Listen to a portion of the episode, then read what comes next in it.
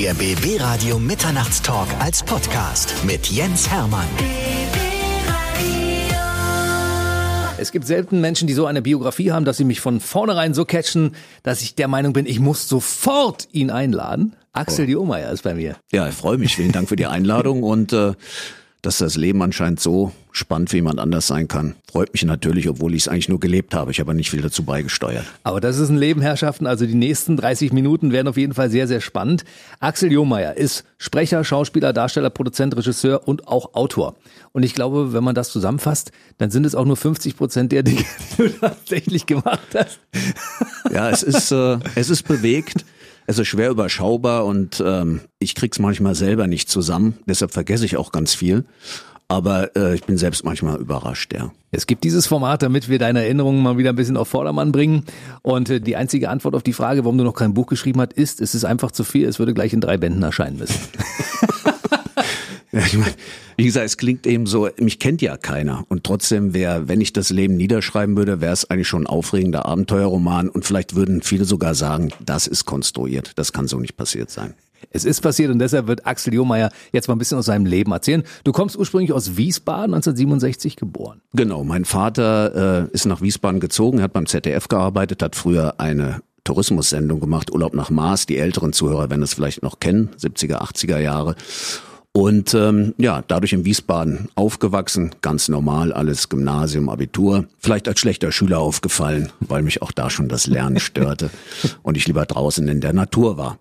Was vielleicht ganz interessant war, nach der zwölften Klasse wollte ich schon die Schule abbrechen. Wir wollten mit einem Freund ähm, nach Frankreich in die Fremdenlegion. Uns hatte das so begeistert, diese Kameradschaft, einen Auftrag zu haben, äh, vielleicht auch das Interesse an Waffen zu der Zeit, aber Hauptsache in der Natur sein, rauskommen, Abenteuer. Also es ging nicht um äh, irgendwelche Menschen zu töten, sondern um dieses Abenteuertum. Und dann haben wir es aber was im Glück nicht gemacht. Was hat dich davon abgehalten? Ich glaube, letztlich äh, war ich doch zu reflektiert und habe dann gesagt, das bringt nichts. Das sind zwar fünf Jahre, die man sich da verpflichten muss, aber so kurz vorm Abitur wäre es dann doch dumm gewesen. Ja. Du hast dich dann fürs Studium entschieden? Nee, ich habe dann normal Abitur gemacht und dann bin ich erstmal zur Bundeswehr. Hab zwei Jahre mich da verpflichtet, obwohl ich da eigentlich der Kasper äh, der Truppe war. Ich musste also sehr viel Wochenenden dort bleiben, sogenanntes Strafarbeiten musste man da noch schreiben und ähm, habe mich aber dann nach einem halben Jahr verpflichtet. Ähm, ROA, das war damals möglich, ähm, zwei Jahre, dadurch, dass man Abitur hatte und wurde auch genehmigt, wurde dann ein bisschen sage ich mal, mehr überprüft als andere, ist der dann wirklich dazu in der Lage.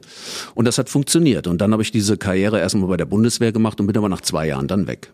Aber Zeitsoldat steht nach wie vor in deiner Vita mit drin und du bist auch äh, Reserveoffizier. Genau, ich bin Leutnant der Reserve und ähm, bin auch jemand, der dazu steht und der damit auch heute kein Problem hat, äh, das in seiner Biografie aufzuführen, ja. Das heißt, man könnte dich jetzt nochmal für den im Notfall auch einziehen? Man könnte mich auch ziehen, ja, wobei ich natürlich jetzt mit 52 ähm, altes Eisen bin. Ja.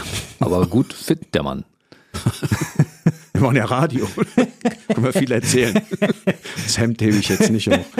Ähm, nein, aber es ist alles noch relativ stabil, ja. Ich habe bei dir gelesen, schwierige Familienverhältnisse, da ist einiges passiert, als du noch jung warst.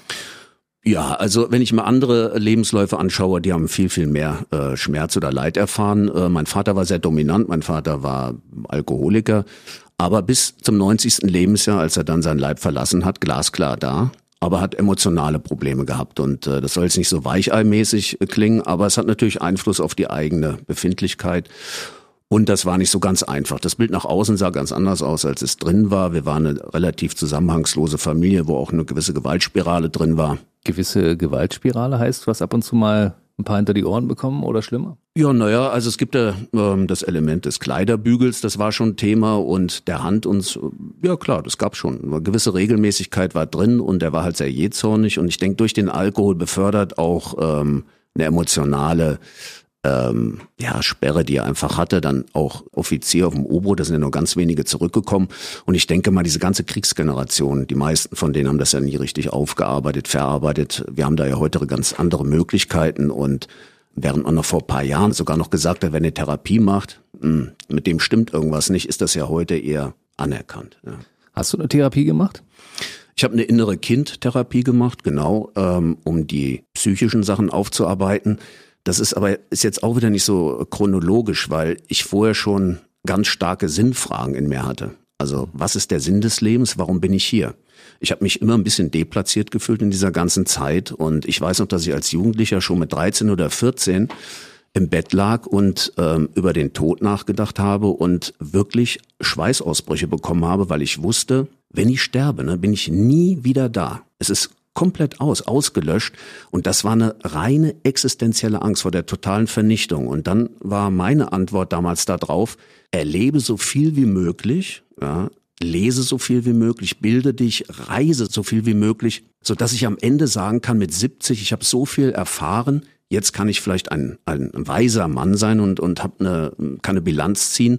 Und das hat mich auch am Anfang ja stark getrieben. Habe ich aber schnell gemerkt, das funktioniert nicht. Ich kann ja nicht alle Drogen ausprobieren, alle Frauen ausprobieren, alle Länder der Welt bereisen, alle Bücher funktio äh, funktioniert auch nicht. Und dann bin ich eben äh, München bei einer Filmproduktion angefangen, das war dann nach der Militärzeit und bin damit Spiritualität konfrontiert worden. Aber was ein Glück, sage ich nicht mit Esoterik, sondern Spiritualität auf dem höchsten Niveau, also gleich die schweren, guten Schriften. Und als ich damit konfrontiert wurde, da ist das, war das wie ein Wiedererkennen. Und ab dem Moment habe ich mich total dahin gegeben, habe das komplett studiert, ganz, ganz viel gelesen, bin dann auch in einen Ashram rein, habe dort auch eine Zeit lang gelebt in Delhi, hatte dort einen indischen Meister, das war eine Meditation auf das innere Licht, den inneren Ton und sehr, sehr starke Reglementierung. Ja, das wiederum tat mir gar nicht gut, weil ich habe parallel dann in Berlin angefangen zu studieren und in den Filmproduktionen gearbeitet und das war wahnsinnig schwierig, das unter einen Hut zu bringen. Und äh, ja, es hat sich dann auch noch verändert. Ich habe dann den äh, Meditationsweg, den indischen verlassen und bin dann zu einem Zen-Meister gekommen. Das ist von der Schulung noch viel härter. Aber da geht's dann richtig ans Eingemachte mit wirklich tiefgreifenden Veränderungen und Erfahrungen. Unglaublich. Und äh, in Indien auch gelebt und bei einem richtigen, äh, originalen Zen-Meister in die Lehre und in die Schule gegangen. Indien war ein indischer Meister, ähm, die kamen aus dem Sikhismus, also Sikhs, äh, spirituelle Richtung äh, innerhalb des Sikhismus, aber äh, der Zen-Meister äh, ist, er lebt ja noch, ist ein Deutscher. Und ähm, ich konnte dadurch auch in, in Deutschland bleiben. Ja, und das war ja auch so ein Riesenvorurteil, was ich hatte. Alles, was aus Indien kommt, ist heilig, ist spirituell. Alles, was aus dem Westen kommen kann, kann ja nicht funktionieren. Ja, und je mehr man sich damit beschäftigt, je mehr man da eindringt oder ich dann eingedrungen bin, habe ich natürlich gesehen, dass eine Riesentradition ja auch in Europa ist. Es gibt äh, christliche Mystik, Meister Eckhart, äh, Teresa von Avila, Johannes vom Kreuz. Das sind alles Giganten äh, der Spiritualität, die wir im Westen haben, im Abendland. Und ein Zen-Meister, ein moderner Zen-Meister, der verbindet das alles. Der ist jetzt historisch gesehen, kommt ja Zen von Buddha, seine geheime Lehre war das damals. Äh, es ging dann rüber als Chan nach China, dann von da aus nach Japan als Zen und dann ging es in die Welt halt hinaus. Aber es ist historisch gewachsen daraus, aber nicht daran gebunden. Das heißt, die Zen-Erfahrung, die Erfahrung des Seins, kannst du in jeder Religion handhaben. Du musst auch nicht mal religiös sein. Es ist eine reine Erfahrungstatsache, es ist eine reine Praxis die ermöglicht dir oder mir dann hinter diese Illusion zu schauen, die Illusion einer Persönlichkeit, die Illusion, dass ich mein Denken bin, die Illusion, dass ich äh, meine Emotionen bin. Das heißt nicht, dass man nicht mehr in dieser Persönlichkeit lebt, aber man erkennt, dass diese Persönlichkeit an sich auch eine Art Illusion ist. Und das hat dir aber geholfen, deine Kindheit so ein bisschen aufzuarbeiten. Unbewusst wahrscheinlich schon. Der Zen-Meister ist da sehr, sehr stark energetisch reingegangen, ohne das Thema aufzuarbeiten. Aber durch die Erfahrung, die man macht, oder die ich gemacht habe, habe ich natürlich Abstand dazu bekommen, weil ich erkannt habe, es ist ein, es ist ein reines Traumgeschehen, es ist ein Spiel, es ist eine Identifizierung mit etwas, was längst tot ist, es ist Vergangenheit. Das ist tot, das ist nicht hier und jetzt in dem Moment da. Und hier und jetzt in dem Moment kann ich ja ganz frei entscheiden, mehr oder weniger. Wenn ich dann noch tiefer reingehe, würde sich auch das wieder auflösen. Aber ich bin nicht gebunden an die Vergangenheit. Ich mache mich selber zum Sklaven dessen, was gewesen ist und ein Zen-Meister, der schneidet diese Sachen knallhart ab. Wenn jetzt jemand das zum ersten Mal hört und sagt, das kann ich gar nicht so richtig nachvollziehen, das ist auch ein Thema, das muss man wirklich vertiefen, da muss man ausführlich drüber reden. Wo befindet man eigentlich Infos, wenn man sich darüber mal informieren möchte? Hast du ein paar Tipps für uns? Ja, also das Einfachste ist natürlich Google zu benutzen und dann die Schlagwörter einzugeben. Ja. Zen, ist eine der ZEN geschrieben. Genau, ja. ZEN ist eine der radikalsten Formen, aber ich glaube, das weiß fast jeder. Wer sich für Spiritualität interessiert, gibt ein paar Sachen im Internet ein. Meditation, große Meister, Advaita Vedanta aus dem Indischen, Ramana Maharashi, das sind diese großen Leute. Da findet man was und da kann man dieses Thema vertiefen, wenn man sich dafür interessiert. Aber vielleicht ist das auch eine Erklärung dafür, dass du als junger Mensch gesagt hast, lies alles, erlebe alles und du bist wirklich schon als, als ganz junger Mensch auch losgefahren und hast bei einem Reiseunternehmen als Küchenjunge angeheuert. Ja, das ist aber auch wieder ein Geschenk des Lebens. Äh, mein Vater hatte damals über äh, Rotel Tours, ein Reiseunternehmen, die Anhänger an LKWs gesetzt haben mit ganz kleinen Schlafkabinen. Gibt's heute noch. Da durfte ich durch diese familiäre Verbindung, hat der leider verstorbene Herr Hörtel mir damals angeboten, Junge, du darfst jeden Sommer mitkommen, arbeitest hinten als Küchenjunge und hilfst dem Reiseleiter und Busfahrer und dafür nehmen wir dich mit. Und dadurch durfte ich dann durch ganz Afrika fahren, also Südafrika, Ostafrika das hoch, Südamerika, äh, Ägypten war das, Großbritannien, Irland gigantische Erlebnisse, natürlich eine Riesenerfahrung für so einen jungen Menschen. Und dadurch, dass ich nicht bei den Touristen war, sondern bei dem Busfahrer, bin ich natürlich auch ganz tief in das Land und die Gegebenheiten damit reingenommen worden. Und da gibt's natürlich erotische Erlebnisse größter Art, aber auch ganz intensiv so äh, andere menschliche Begegnungen dann, weil ich halt mit denen zusammen war. Äh, fantastisch, ja. In welchem Alter war das? 16 bis 19. Also in dem Alter, in dem man auch so Sturm- und Drangzeit hat von Hause aus. Genau, wo man dann bist du in Ländern dieser Welt unterwegs, wo man gern mal hin möchte, mit dem Finger ja. auf der Landkarte und nie hinkommt. Ja. Und du hast dort Erlebnisse mit Einheimischen und sogar mit irgendwelchen Frauen, die du kennengelernt hast. Ja. Unglaublich. Ja, Axel Johmeier hat übrigens auch ein Buch geschrieben, On Stage, wie man sich professionell und ganz leichtfertig vor Menschen bewegen kann auf Bühnen, beziehungsweise wenn man, wenn man vor denen sprechen möchte, das werden wir auch nochmal im Detail erläutern. Ja. Das Buch hast du dabei, aber vorher wollen wir zurück zu deiner interessanten Lebensgeschichte. Ja, bitte, bitte. Deine Erlebnisse als Jugendlicher, als äh, Küchenjunge in einem Reisenunternehmen. Als du das alles gesehen hast, wovon du vorher nur gehört und gelesen hattest, was hat das äh, gemacht mit dir?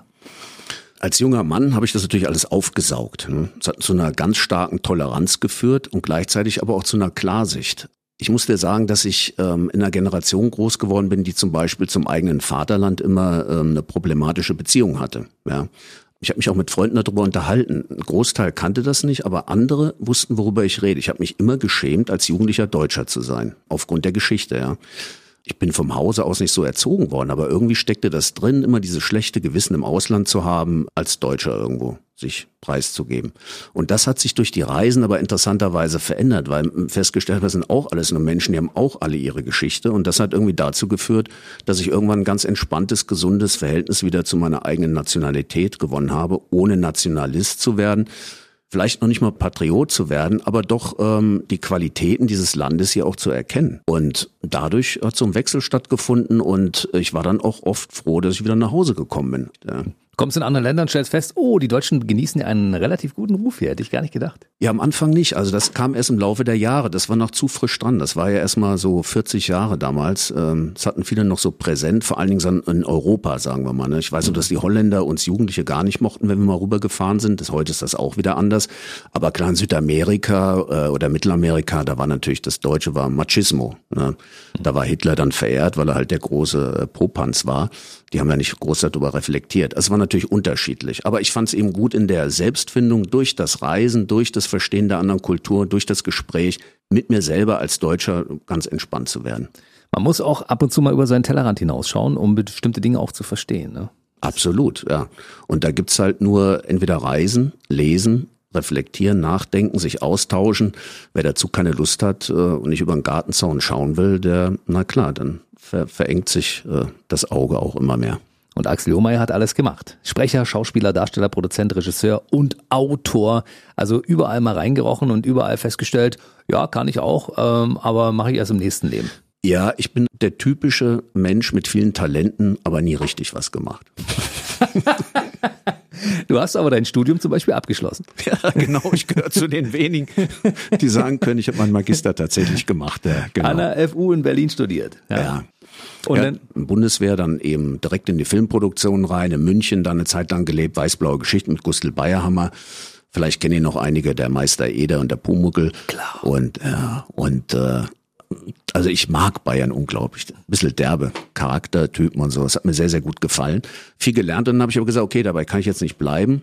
Also Studium angefangen in Berlin, äh, Film- und Theaterwissenschaft, äh, Religionswissenschaft und Germanistik und habe das durchgezogen, allerdings sehr fokussiert, dass ich es auch schnell fertig bekomme, weil, äh, das darf ich ja eigentlich gar nicht sagen, aber Berlin war jetzt für mich schon eine Herausforderung, ja. Also das ist eine Stadt, die hat mich fast ein bisschen überfordert. Bin ja auf dem Dorf groß geworden, bin eher so ein Naturmensch und die Stadt ist wahnsinnig hektisch zu der Zeit gewesen. Ich weiß gar nicht mehr, wie es jetzt heute ist. Immer ich war, noch. Immer noch, ja. Ich Ja, hatte ja. immer rote Augen hier durch den Fahrtwind der U-Bahn. Und äh, die Leute alle so ein bisschen aggro drauf und gigantische Distanzen. Also es war, wenn man als Tourist nach Berlin kommt, hat Geld in der Tasche im Sommer, finde ich das eine fantastische Stadt. Ja. Im Winter als Student mit wenig Geld, da stehst du ja kurz vorm Selbstmord. Also, Wenn du aus dem beschaulichen Wiesbaden kommst, kann ich so verstehen. Also gerade die Region Berlin-Brandenburg, wir haben so einen spröden Charme. Das muss man, muss man, glaube ich, erstmal für sich erkennen und auch zu deuten wissen. na, du hast aber einen schönen Charme. Also Gebürtiger Berliner. geht doch anders. Das geht doch anders. Pass mal auf, mein Freund. Ich hab Ja? der mit der Muffe gepufft. Eine steile Karriere von 20 bis 28. Kann man das so sagen, wenn man zusammenfasst? Das kann man sagen, ja. Das ging gigantisch ab. Ich wurde auch hart geprüft. Es gab einen fantastischen äh, Herstellungsleiter, damals Horst Schäfer, leider auch schon verstorben. Der hat bei Rademann noch gelernt in Berlin. Und ähm, da war ich in München und der rief mich eines Nachts an. Da war ich zu der Zeit Praktikant und sagte, ja Axel, du stehst jetzt sofort auf, nimmst meinen Jeep, fährst nach Wiesbaden, das sind so 450 Kilometer und holst mal einen Kasten Wein aus dem Rheingau. So waren die Zeiten damals. Das war anders noch, ja. Da war nicht, heute ist alles auf Augenhöhe und jeder weiß gleich, was Sache ist. Da war das noch richtig Hierarchie. Und da habe ich gesagt, ja klar, mache ich. Hat er gemeint, okay, kannst liegen bleiben, fliegst mit auf die Dominikanische Republik. War nur ein Test. Und das war natürlich fantastisch. Dann durfte ich mit denen allen auf die Dominikanische fliegen. Mit Ingrid Steger war das noch und äh, Olivia Pascal und diese Größen aus der Zeit. Wie gesagt, ich glaube, die jungen Leute werden nicht mehr kennen. Aber äh, Ingrid Steger kennt jeder. ja, okay. Ganz liebe Frau, muss ich sagen, ja. Und sehr attraktiv zu der Zeit damals. Ja, ja, wahrscheinlich immer noch, ne? Ein bisschen unsicher, aber eine wirklich nette Person. Und da gab's auch super Sachen. Und ähm, ich habe diese, diese Energie, ich wollte alles im Film lernen. Ja. Ich habe die, die ausgefragt, die Beleuchter, äh, die Regieassistenten. Ich war in so einem Ausbildungsstress, dass ich Nasenbluten bekommen habe. Nur aufgrund des Stresses, weil 14 Stunden als Praktikant wurde ich da ausgebeutet. Das weiß ich auch. 100 D-Mark damals verdient in München. Für einen Monat mussten wir die Unterkunft selber suchen und wollte so viel wie möglich mitnehmen. Ne? Und ich glaube, äh, mit dem Ehrgeiz, den ich damals in diesem in dem Filmbereich hatte, der hat mir halt ermöglicht, schnell vorwärts zu kommen, sodass ich nach einem Jahr dann schon ähm, Positionen bekommen hatte, ähm, die man so schnell eigentlich nicht erreicht. Und dann kam aber parallel immer stärker diese Sinnfrage halt durch. Und dann habe ich mit 28 tatsächlich komplett alles eingestellt, habe hab einen Taxischein gemacht, bin Taxifahrer geworden. Ja. Nichts gegen Taxifahrer, aber ich war einer, der hat am Ende seinen Auftraggeber bezahlt, damit ich nicht mehr Taxi fahren muss, weil mir das zu langweilig war. Ja. Da hat er viele Jahre studiert dafür und nach dem Sinn des Lebens gesucht und fährt dann Taxi. Genau. Dann habe ich das aber auch schnell wieder aufgegeben und dann habe ich mich ganz auf den Zen-Weg eingelassen, habe parallel wieder Filmsachen gemacht, bis ich gemerkt habe, die Extreme gehen nicht. Es ist wie im Buddhismus heißt das Madhyamika, der mittlere Weg. Ja. Und den habe ich dann gefunden und dann habe ich wieder im Filmgeschäft äh, angefangen, bin dann zum ZDF Dreisat, habe da zwei Jahre gearbeitet. Auch da ging es relativ schnell nach oben.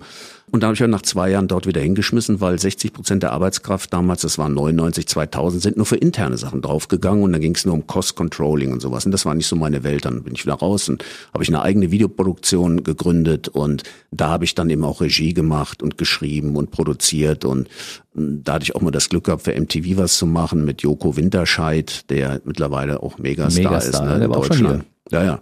Das ist auch ein ganz lockerer, easy Typ. War nicht ganz leicht, weil wir alle, ich stand in der Mitte, wir hatten da äh, einen Autokonzern, der Interessen hatte, MTV hatte Interessen, die Produktionsfirma hatte Interessen, ich als Regisseur hatte auch noch Interessen. Aber es sind gute Sachen rausgekommen, also gutes Format gewesen. Das ist so erstaunlich. Und du hast auch schon vor der Kamera gestanden. Ja, ähm, das wäre auch eine Möglichkeit gewesen, aber ich bin, muss ich zugeben, ein schlechter Lerner. Ja. Das heißt, der Stress, den Schauspieler hat, mit abends Skript bekommen, oder selbst wenn es eine Woche vorher wäre, und ich würde jetzt seitenweise den Text lesen müssen und auswendig können, habe ich innerlich kapituliert. Kann ich nicht. Auch ich hab immer gedacht, habe ich irgendwie eine Neurose, Psychose, was läuft da irgendwie schief, dass ich das nicht kann. Aber egal, was ich versucht habe mit Hypnose und so weiter, es geht nicht. Es geht nicht äh, gut rein. Ich kann es auswendig lernen. Ich brauche meine Zeit. Und dadurch war der Beruf dann, der ging dann in Nebenrollen rein, SEK-Einsatzleiter, weißt du, die brauchen nur wenige Worte, ein paar klare Ansagen Und eine tiefe Stimme. und eine tiefe Stimme.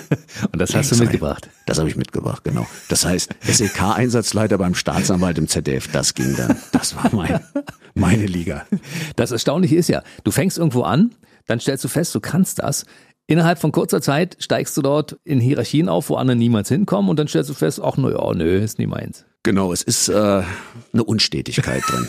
Es werden Sachen schnell langweilig, auch wenn ich sie noch nicht mal äh, richtig beherrsche, aber das äh, zeichnet das dann irgendwie aus. Es ist eine Qualität und gleichzeitig eine Nicht-Qualität. Ja. Du hast von die Dominikanische Republik angesprochen kurz und äh, du hast dort eine längere Zeit verbracht, zwischendurch wegen einer Frau auch irgendwie alles hingeschmissen, dann im Slum gelebt. Also die Geschichte an sich ist ja schon eine Geschichte für sich. Ja, das ist auch wieder so voll der Naivität. Ähm, als wir während den Dreharbeiten kamen wir dann auch mit Studenten dort, Kunststudenten zusammen und da war eine bild, bildhübsche Frau und ähm, ich habe mich immer schnell verliebt und äh, durfte die Erfahrung machen, dass die Frauen, in die ich mich verliebt habe, die hatten kein Interesse für mich und so es dann oft auch andersrum.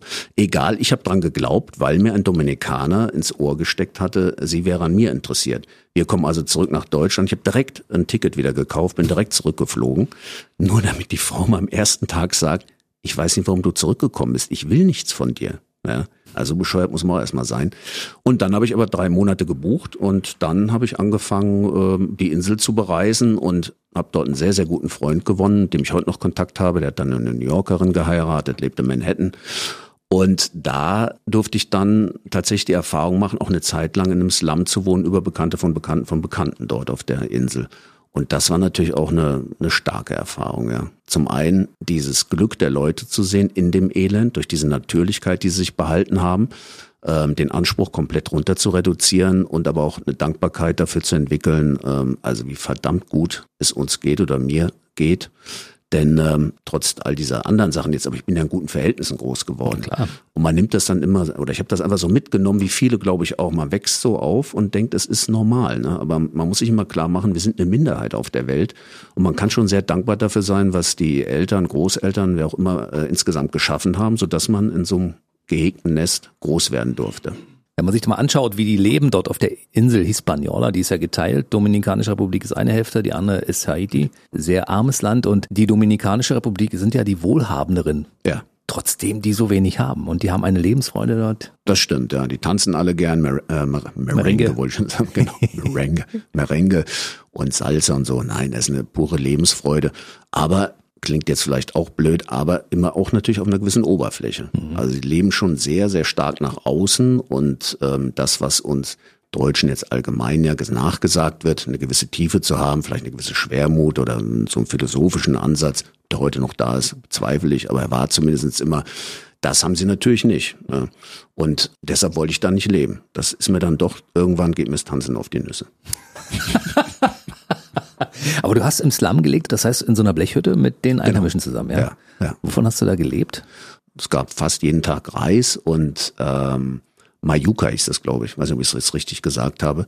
Das ist noch so eine Spezialpflanze und viel mehr war da nicht drin. Und dann gehst du halt raus in den Garten und äh, wäsch dich dort und äh, Zahnpasta und der ganze Müll und so weiter.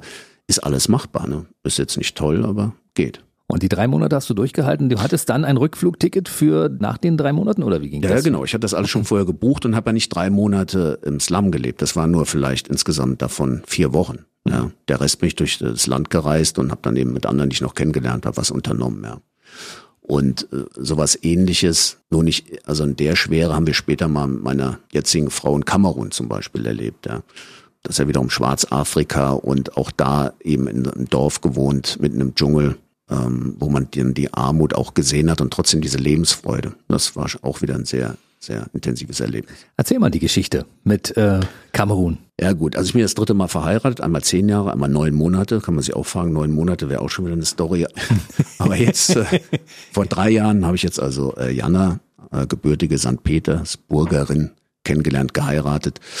Auch das ist eine Geschichte für sich, finde ich.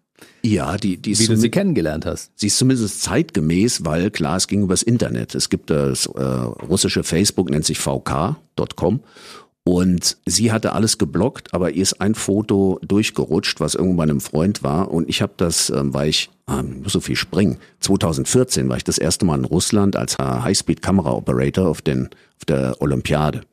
Und ähm, ich war vorher sehr reserviert dem Osten gegenüber, speziell Russland, und bin komplett belehrt worden eines Besseren und bin nicht russophil, aber begeistert von den Menschen, Ich habe bisher dort keinen einzigen kennengelernt, der irgendein Problem mit den Deutschen hat.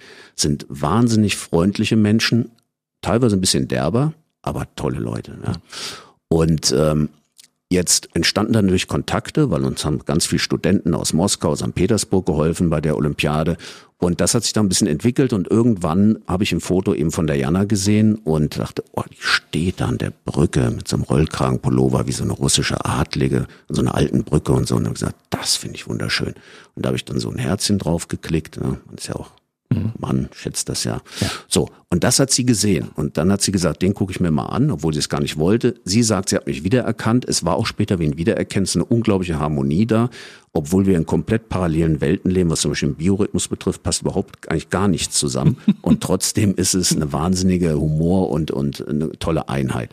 Naja gut, und dann haben wir doch Kontakt miteinander bekommen. Und dann habe ich ihr nur im Grunde genommen schon in, in, in der dritten E-Mail nach dem ersten Skype-Gespräch gesagt, pass auf, ich buche dir jetzt einen Flug, du kommst nach Deutschland. Und sowas kannte sie ja gar nicht. Und dann hieß es nur von den ganzen Freunden, bist du wahnsinnig? Du kennst doch den Typ überhaupt nicht. Weil der verscherbelt dich irgendwo, ja. Der Zuhälter. Keine Ahnung, kennst ihn doch gar nicht. Kann möglich sein. Kann doch alles sein.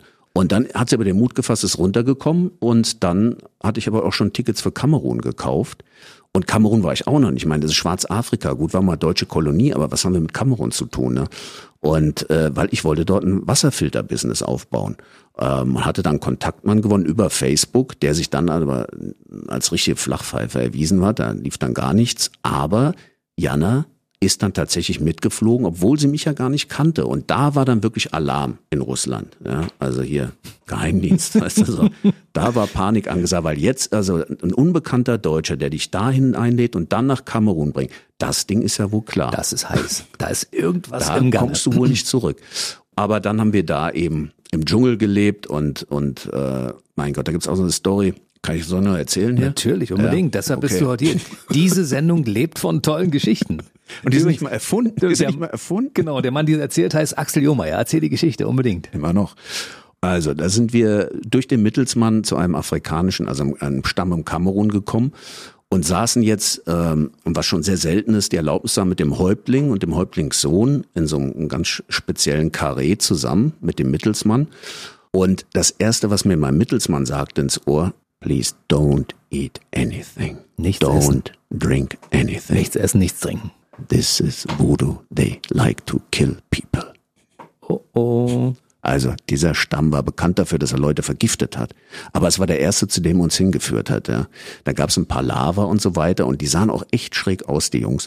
Und dann sind wir dabei wieder aus der Nummer rausgekommen. Wasserfilter hat es nie gegeben. Das hat nie funktioniert. Das ganze Geschäft hat nicht funktioniert. Auch alle anderen Sachen. Nichts hat funktioniert. Ich habe hab das Gefühl gehabt, wieder Geld ins Sand gesetzt, aber Riesenerfahrung gehabt, ein Riesenerlebnis gehabt. Ja, wir haben natürlich noch andere Stämme kennengelernt, also enorm. Du hast es überlebt und du kannst darüber zum Beispiel erzählen oder auch mal ein Buch schreiben über meine Erlebnisse in Kamerun. Ja, wobei man jetzt natürlich sagen muss, ähm, Jens, dass das eine sehr traurige Geschichte ist. Ähm, wissen wir hier wenig darüber Bescheid. In Kamerun ist sowas fast wie ein Bürgerkrieg. Wir haben den mal am Anfang noch mitbekommen.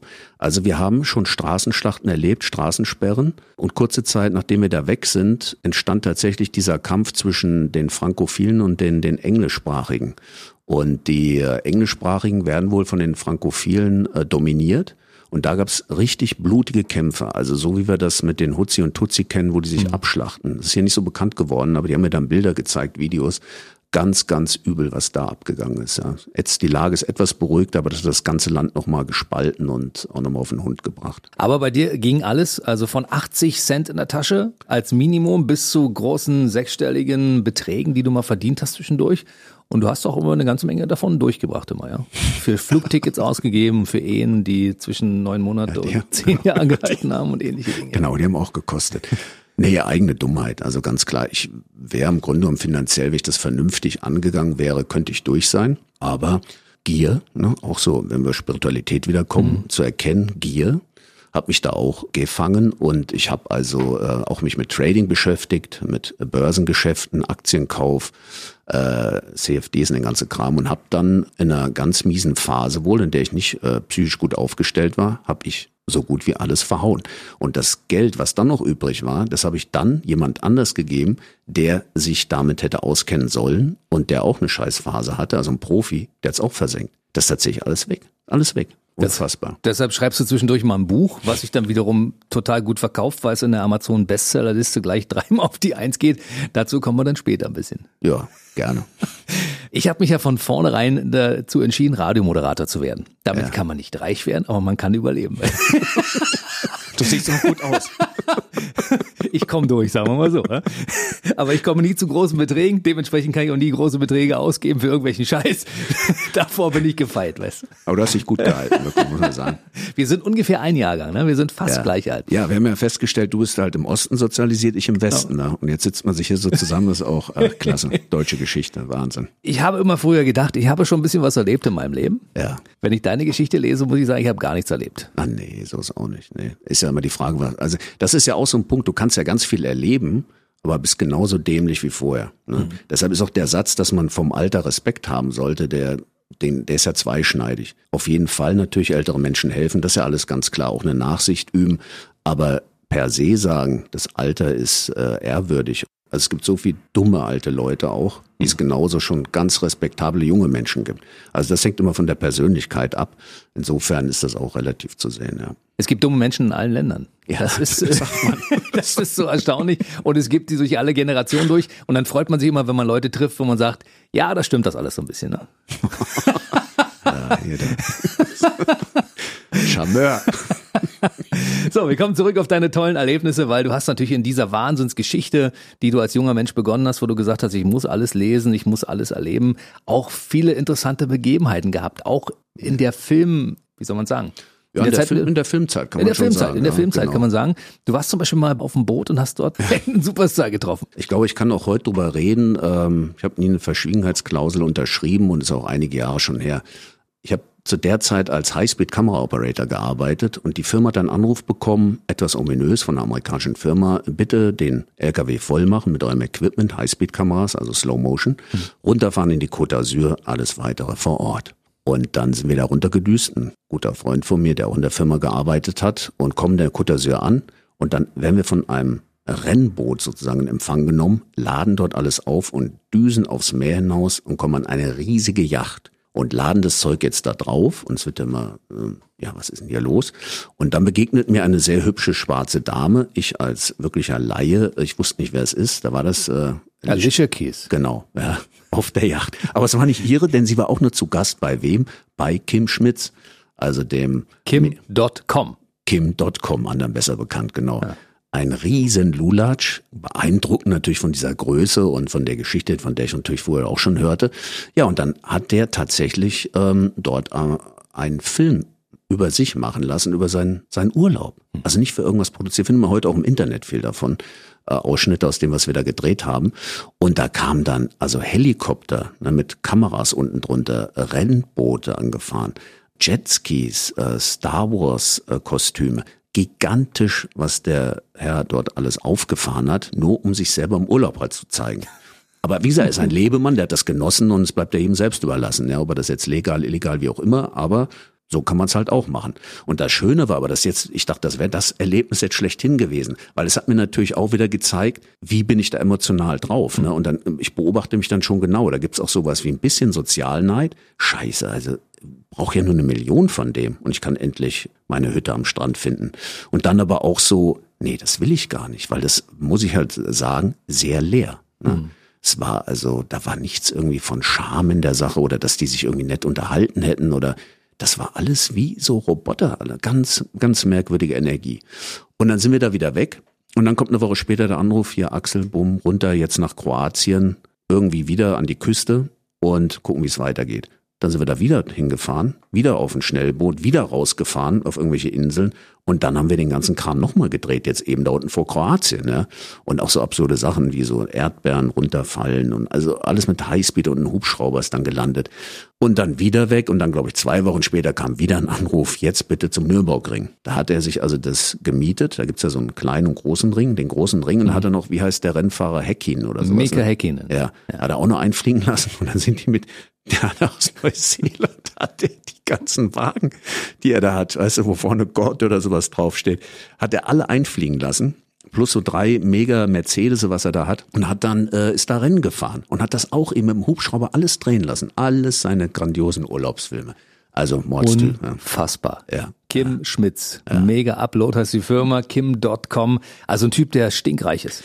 Der stinkreich ist, aber wie gesagt, da ist ja nichts gegen zu sagen. Also wenn er es erarbeitet hat und eine pfiffige Idee war, ob der jetzt äh, soziale Kompetenz hat, das spielt in dem Fall ja dann keine Rolle. Wenn die Leute das so mögen und sich da wohlfühlen, sollen sie es haben, klar. Wir fühlen uns hier in diesem kleinen Studio wohl. Absolut. Wir brauchen diesen ganzen Reichtum nicht. Ach Gott, wir sind Aber so, mal reinzuriechen zwischendurch ist ja auch nicht auf so schlecht. Ach, wir sind so bescheiden, wir zwei. Auf so einer riesen Yacht zu sein, also ich war noch nicht drauf. Muss ich ganz ehrlich sagen. Respekt. Also ich hatte auch, ähm, aber jetzt beim Film, weil du, nach den Erlebnissen fragst, Bernd Eichinger, sagt er das noch? Der was? Regisseur, Ja. Star-Regisseur, ne? Ja, oder Produzent hauptsächlich Produzent auch, Konstantin hm. Film, ist ja auch jetzt schon verstorben. Und da, mit ihm durfte ich auch eine irre Erfahrung haben, und zwar zweimal im Leben. Ich war Praktikant in München, 89 war das, und gehe mit meinem Täschchen von den Dreharbeiten von Weißblaue Geschichten zum Ari-Kino in der Türkenstraße. Und da war das Festival der Filmhochschulen. Und ich wollte da halt hin, ne, wo- wollte ja Karriere machen und gucken, was machen die jetzt so. Und ich will auch eine Filmhochschule machen und sowas. Und dann fährt plötzlich so ein mega Wagen vor und er, der Bernd Eichinger, den kannte ich dann schon vom, vom Sehen her, und Barbara Rudnick, auch schon seine damalige Gefährtin, auch schon verstorben, steigen aus. Und jetzt passiert Folgendes. Ich taper den beiden einfach hinterher, gehe mit denen durch den Empfang durch. Vor dem Kinoraum werde ich von einer Dame angesprochen, äh, halt, stopp, stopp. Sag, nee, nee, ich gehöre zum Bernd. Ach so, okay. Dann bin ich mit dem Bernd Eichinger, Barbara Rudnick in das Kino rein und sitz mit Bernd Eichinger in der Jury oben im Kinosaal, er rechts neben mir und ich habe mit ihm nichts zu tun. Ich weiß gar nicht, was ich da mache. Sitz in der Jury oben drin Sehr unglaublich. und wir gucken uns einen indischen Film an und äh, lauter äh, Kameras, weißt du, Fotoapparate, Blitzgewichter und so weiter. Also eigentlich für mich ihre Story. Sitz jetzt neben ihm und dann sprechen wir am Ende an und dann hat er aber uncool reagiert, finde ich. Ne? Mal, äh, dann, dann melden Sie mal bei mir im, Büro, ja, dann kommen Sie mal vorbei. Da hat er mal so ganz schnell so bayerisch umgenuschelt. Und äh, da ist da nichts draus geworden. Nur die Story war natürlich für mich dann mit äh, 21 war gigantisch. Und dann viele, viele Jahre später macht er eben als Regisseur und Produzent den äh, Film mit Till Schweiger und Corinne Harfuch, das war dann seine Freundin auch, der große Bagarozzi. Und da war ich dann Aufnahmeleiter für die Frankfurter Sachen. Da mussten wir die gesamte Skyline von Frankfurt, ich weiß nicht, ob du die Frankfurter Main kennst, gigantische Hochhäuser, da alles unter Licht setzen, dass in den Räumen die Lichter angehen. Das war eine Organisation, unfassbar. Der, der Hohlbeinsteg war es, glaube ich, alles mit Lämpchen voll gemacht. Hubschrauber Erlaubnis bekommen, also dass ein Hubschrauber da lang fliegt. Und die gesamte Szene kommt im Film gar nicht vor, haben sie rausgeschmissen. Gigantischer Aufwand, ja.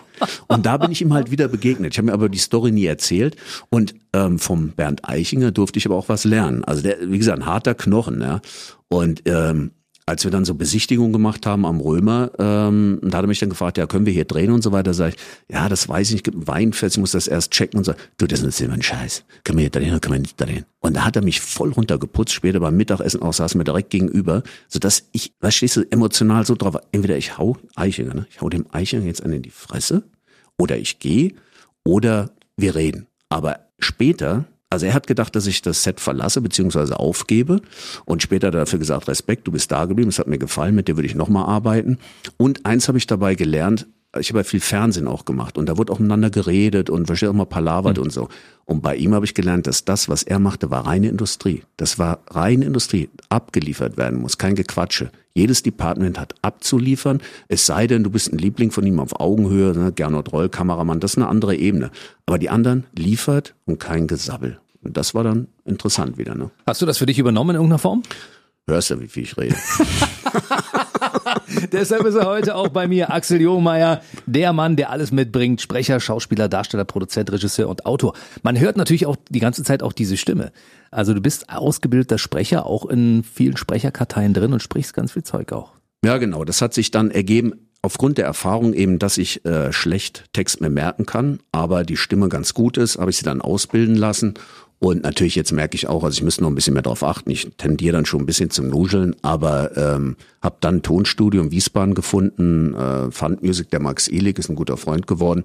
Und wir machen, arbeiten sehr eng zusammen. Das heißt, wir machen Werbung, Hörspiele, alles, was es gibt, E-Learning, alles wird eingesprochen, ja. Das ist jetzt auch ein starker Bereich, in dem ich tätig bin, ja. Und äh, er wird demnächst sein Buch On Stage, das als Buch erschienen ist, auch als Ja. Hörbuch rausbringen und selbst einlesen. Genau.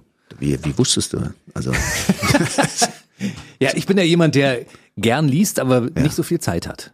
Genau. Wenn es aber die Möglichkeit gibt, etwas als Hörbuch während der Autofahrt zum Beispiel zu genießen, weil BB Radio sendet ja für BB-Land, also Berlin-Brandenburg, das ist schon eine Dimension, wenn man, also man kann fünf Stunden durch BB-Land fahren, ohne dass man den Sender verliert, das geht. Naja, und das ist ja absolut zeitgemäß. Ja. Also äh, wenige Menschen, naja, ob sie lesen können, weiß ich nicht, aber lesen nicht mehr und hören halt meistens, auch um die Zeit effizient zu nutzen, ne, im Auto, in der Bahn, auf, dem- zum Weg zur Arbeit und sowas. Insofern, klar, werde ich das natürlich selber einsprechen und das wird dann in dem Jahr auch noch rauskommen. Ja. Deshalb gibt's bei uns auch Podcasts, wo man interessante Menschen, die man normalerweise nicht auf dem Schirm hatte, die man auch gar nicht kennt vom Namen her, kennenlernen, sagt, boah, damit muss ich mich mal ein bisschen ausgiebiger beschäftigen, weil Axel Lohmeier ist schon ein interessanter Typ. Was der so alles gemacht hat, unfassbar. Lass uns mal kurz über das Buch reden, bevor wir noch ein paar Anekdoten von dir bekommen. Du hast ja ähm, zum Thema gemacht, Leuten, die Probleme haben, vor anderen Menschen zu sprechen, so ein bisschen zu schulen und auf den richtigen Weg zu bringen, dass es eigentlich theoretisch ganz einfach sein kann, mit einer Leichtigkeit vor Publikum zu sprechen. Genau, es soll aber professionell sein, das heißt mit professioneller Leichtigkeit vor Publikum zu sprechen. Das schließt im Grunde genommen alle mit ein, jede Situation mit ein. Wann immer du vor Menschen reden musst, ob in der Familie, ob jetzt in einem Meeting oder eben als Speaker, Coach oder was auch immer auf der größeren Bühne, brauchst du ein gewisses Handwerkszeug und ein gewisses Mindset. Und oft findet man den Sachen nur, was auf der Bühne stattfindet oder einen kleinen Teil. Und ich habe mir die Aufgabe gestellt, alles, was davor geschieht, mit reinzunehmen, während des Prozesses und nach dem Prozess auch. Und das habe ich versucht, auf den 168 Seiten sehr verdichtet und, ähm, glaube ich, auch stringent darzustellen. Soweit jetzt die Resonanz bisher da war, scheint es gelungen. Also ich kann nur sagen, man muss ungefähr einen Zehner investieren und bekommt dafür wirklich richtig viel. Also man, man bekommt sehr viel für sehr wenig. Das würde ich auch sagen, aber es gibt die, die Schwelle, äh, wie man festgestellt hat, von 10 Euro tatsächlich für ein Taschenbuch. Das heißt, wenn jemand, äh, so wie ich, habe ja keinen großen Namen jetzt, eben nicht bekannt ist, dann ist der Käufer, den das interessiert, bereit, 10 Euro auch in eine Fehlinvestition mal hineinzugeben. Ab 12 Euro fängt er schon an zu reflektieren und sagt, nee, das äh, ist mir jetzt schon zu viel. Das heißt, die 10 Euro sind äh, klar gesprochen, das ist eine psychologische Grenze. Ja. Aber die 10 Euro sind gut angelegt, weil da bekommt man alles, was man braucht, um vor Leuten reden zu können. Das kann die kleine Geburtstagsrunde sein mit 20 Leuten, da haben ja einige schon Probleme, vor der eigenen Familie zu sprechen. Aber das kann natürlich auch als Chef zum Beispiel eine Rede vor der Belegschaft sein. Genau. Das ist ähm, tatsächlich so, dass man Techniken lernen kann, wie man sich runterbringen kann, ähm, wie man mehr in seine Mitte reinkommt, wie man seine Glaubenssätze mal überdenkt oder auflösen kann sogar. Das kann natürlich jetzt kein Therapeutenansatz übernehmen, aber es kann einem wirklich dabei helfen. Und dann geht's auch darum, wie wird eine Rede aufgebaut, wie steige ich in eine Rede ein, was für Formen, was äh, für Muster gibt es. Das alles kommt drin vor und ähm, es scheinen einige auch schon angewandt zu haben und ja, es funktioniert einfach. Es ist ja jetzt auch nicht, sagen wir mal, Jomeier einzigartig, dass ich da ganz neue Dinge reinbringe, sondern ähm, aufgrund meiner eigenen Erfahrung, was hat mir geholfen, worauf bin ich vielleicht selber gekommen, aber insgesamt ist es natürlich auch eine Zusammenstellung von vielen Sachen, die sich als bewährt erwiesen haben. Viele, die vor Menschen reden, sollten vielleicht mal die Erfahrung machen, dass man sich vorbereiten muss. Und wenn es eine gute Vorbereitung gibt, dann fällt es einem auch leichter. Das ist genau äh, sehr gut gesagt von dir, weil diese Leichtigkeit, die jetzt von vielen guten Leuten auf der Bühne, ne, die ist, die kommt nicht improvisiert. Es gibt gute, äh, gibt Leute, die können sehr gut improvisieren. Aber gerade das, was so extrem locker und leicht aussieht, ist extrem oft stark bis ins Detail einstudiert. Und erst wenn das hundertprozentig sitzt, dann kommt man natürlich auch wieder in eine Ebene, wo man improvisieren und spontan reagieren kann. Aber Leichtigkeit ist im Grunde genommen erstmal gefestigtes Wissen und ähm, Aktion, gelernte. Das kann man auch selbst für sich auf den Punkt bringen, wenn man bei einer Veranstaltung ist und man fühlt sich unterhalten durch den, der da vorne auf der Bühne steht, weil er das mit einer Leichtigkeit macht, dann weiß man, dass der sich darauf gut vorbereitet hat. Oder er hat das Buch von Axel Jungmeier gelesen. Was möchtest du trinken? ich guck gleich mal die Karte, was es hier so gibt. Ja. Wie viel Erfahrung von dir selbst hast du damit reingebracht? Ja, hauptsächlich den Anfang, was das Mindset betrifft und vielleicht die, die Zen-Komponente. Ja, das ist jetzt kein spirituelles Buch, aber es schaut natürlich darauf, wo kommt die Unsicherheit her? Was hat das mit der Identifikation mit den Gedanken zu tun? Weil erst ist der Gedanke da, dann kommt die Emotion. Und wenn ich es schaffe, den Gedanken unter Kontrolle zu bringen, beziehungsweise mich nicht mit ihm äh, identifiziere, dann kann ich ja loslassen. Und dann habe ich zu ganz anderen Dingen Zugriff. Also da würde ich sagen, da kommt die eigene Erfahrung natürlich mit rein, ist im Buch natürlich auch etwas breiter dargestellt. Aber das ist, glaube ich, ein sehr, sehr guter Ansatz, ähm, weil man mit dem direkt arbeiten kann. Und du hast dir ein paar Bühnenprofis dazu geholt, die auch aus ihrer eigenen Erfahrung berichten. Ja, das ist auch ganz interessant, weil eine Interviewpartnerin ist Evi Niesner, die mit ihrem Mann die MG Show Company hat. Und die haben zum Beispiel jetzt eine große Show gemacht, Glanz auf dem Vulkan und äh, früher Let's Burlesque und Glanz auf dem Vulkan. Da hatten, ich habe jetzt anderthalb Jahre für die Company gearbeitet, muss ich sagen, als Tournee-Produktionsmanager und Corona hat alles hinweggefegt. Ja. Das heißt, die sind in einer ganz, ganz schwierigen Lage jetzt. Ich habe ja viele Beine sozusagen, auf denen ich stehen kann. Aber für die Company ist schwierig und auch viele der Künstler, die da mitgemacht haben, kommen alle aus Berlin. Sind zwar aus England, Frankreich, Amerika, aber leben alle in Berlin, sind auch Deutsche dabei. Und die sind dadurch jetzt echt gehandicapt. Aber äh, ich konnte Efi eben, die ich aus alter Zeit tatsächlich kenne, ähm, dazu befragen. Wie ist es als Showprofi auf der Bühne zu sein? Ähm, was für Techniken hast du, Efi? Wie läuft das ab? Und das war, glaube ich, ein sehr gutes Interview, was auch vielen Leuten geholfen hat, weil da halt ein Showprofi tatsächlich auch was aus dem Nähkästchen plaudert. Ja, das sind Leute, die jeden Tag auf der Bühne stehen. Und man ist ja nicht jeden Tag gleich. Du musst aber jeden Tag gleich sein. Ne? Das ist das Schwierige dabei. Genau. Und dann sprechen die eben auch von dem Flow, dass sie irgendwann das so verinnerlicht haben, dass das so drin ist, dass dadurch erst diese Freiheit entstanden ist, so eine Energie aus ihnen herauskommt, dass dann auch plötzlich diese, durch diese Leichtigkeit, dieses ähm, Interagieren mit dem Publikum auch erst entstehen kann kann. Hm. Erst wenn der Flow da ist, entsteht wirklich was Kreatives sogar, obwohl es auswendig gelernt ist. Ja. Krass, ne? Ja. Habt ihr es gemerkt gerade? Axel Johmeier hat gerade mit einfließen lassen, dass er zwischendurch auch noch anderthalb Jahre Tournee- und Produktionsmanager war für die MG Show Company. Genau. Ja. Das heißt, wieder eins von den vielen Dingen, die neben Sprecher, Schauspieler, Darsteller, Produzent, Regisseur und Autor auch noch stattfanden. Genau. und wir sind jetzt äh, im Jahr 2020. Und natürlich hast du schon die Pläne für die nächsten zehn Jahre in der Schublade, wie wir dich kennen, oder? Ja, natürlich, alles schon. Erzähl alles uns ein bisschen was. Nee, ich weiß es nicht. Keine nee. Ahnung. Nein. Nein, ich, wir werden sehen. Jetzt ist erstmal die, die Sprecherei angesagt, ja. Ja, meine Frau zu lieben, meine Freunde zu lieben, die Welt zu lieben, wie auch immer. Nein, es gibt keine, natürlich, ich sag mal, es gibt natürlich Projekte, ähm, ein Hörbuch jetzt wieder zu machen. Man soll ja nicht über ungelegte Eier sprechen, aber dadurch, dass der Vertrag schon da ist, ist jetzt auch was Faszinierendes. Und zwar hat man ein, ein Doktor aus Österreich, der hat meine Stimme im, im Internet gefunden. Und er hat gemeint, dass die Stimme genau für das Buch passen würde. Und er hat die Geschichte seines Großvaters noch in der Zusammenarbeit, mit der ist auch schon verstorben, in Zusammenarbeit mit seinem Großvater dieses Buch geschrieben. Und das ist ein MG-Schütz im Zweiten Weltkrieg gewesen, der an der Ostfront gekämpft hat.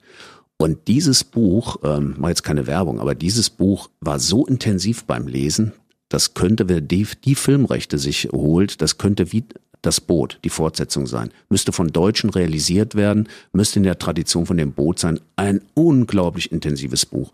Und das darf ich jetzt einsprechen.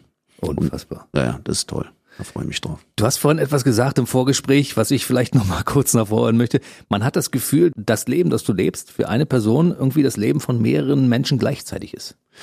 Ja, weißt du, wenn man darüber spricht, dann klingt das immer so anmaßend oder als würde man sich so wichtig da drin nehmen oder sowas. Ist aber gar nicht der Fall. Aber es ist wirklich so, ähm, dass das andere auch schon gesagt haben, es ist so eine, eine Verdichtung da drin, ohne jetzt Großes erreicht zu haben. Aber es ist so extrem viel, aber eben auch nicht einfach nur banal abgelebt. Mhm. Es haben schon Prozesse mir stattgefunden. Da mögen jetzt andere nicht viel von haben. Aber aus meiner Perspektive, ja, das ist schon so, dass ich ähm, wenn, also das kann ich noch sagen. Ich habe schon als Jugendlicher den Wunsch gehabt, ein Bild in meinem Kopf immer aufgestiegen, mich an einem Baum zu lehnen und durchzuatmen. Als Jugendlicher. Als wäre das das Thema meines jetzigen Lebens, dass, äh, wenn man an diese Dinge glaubt, dass das das Thema ist. Ich komme nicht zur Ruhe. Ich bin ständig irgendwie drauf und gleichzeitig praktiziere ich auch Meditation, komme in mein eigenes Sein rein.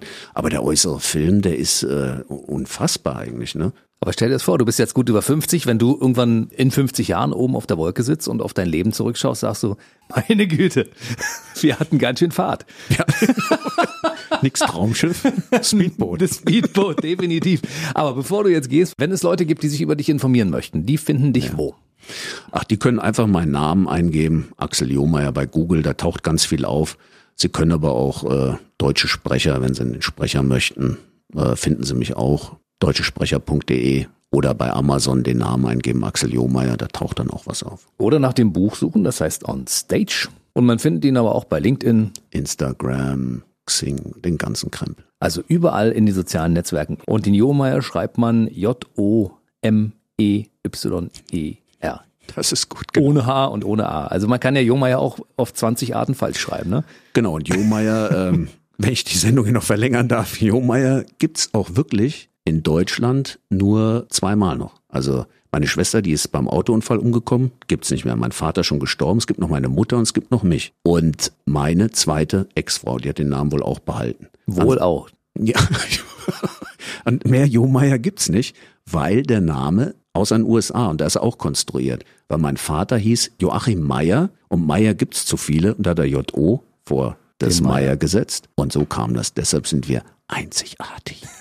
Deshalb habe ich ihn auch eingeladen. Axel Johmeier war heute bei uns im BB Radio Mitternachtstalk Podcast. Schön, dass du da warst. Also ich hoffe, dass wir ein paar Kommentare unten drunter bekommen und man kann ja auch liken und man kann mal das Ganze ein bisschen kommentieren und dann schauen wir mal, was hier so passiert. Ne? Und ein paar weiterführende Links werden wir unter diesem Podcast veröffentlichen und dann gibt es auch ein paar Informationen für alle, die das möchten. Jens, vielen Dank und du bist ein super Typ. das gebe ich gern zurück. Schön, dass du heute da warst. Bis zum nächsten Mal. Tschüss. Der BB Radio Mitternachtstalk. Jede Nacht ab 0 Uhr. Und der neueste Podcast jeden Mittwoch.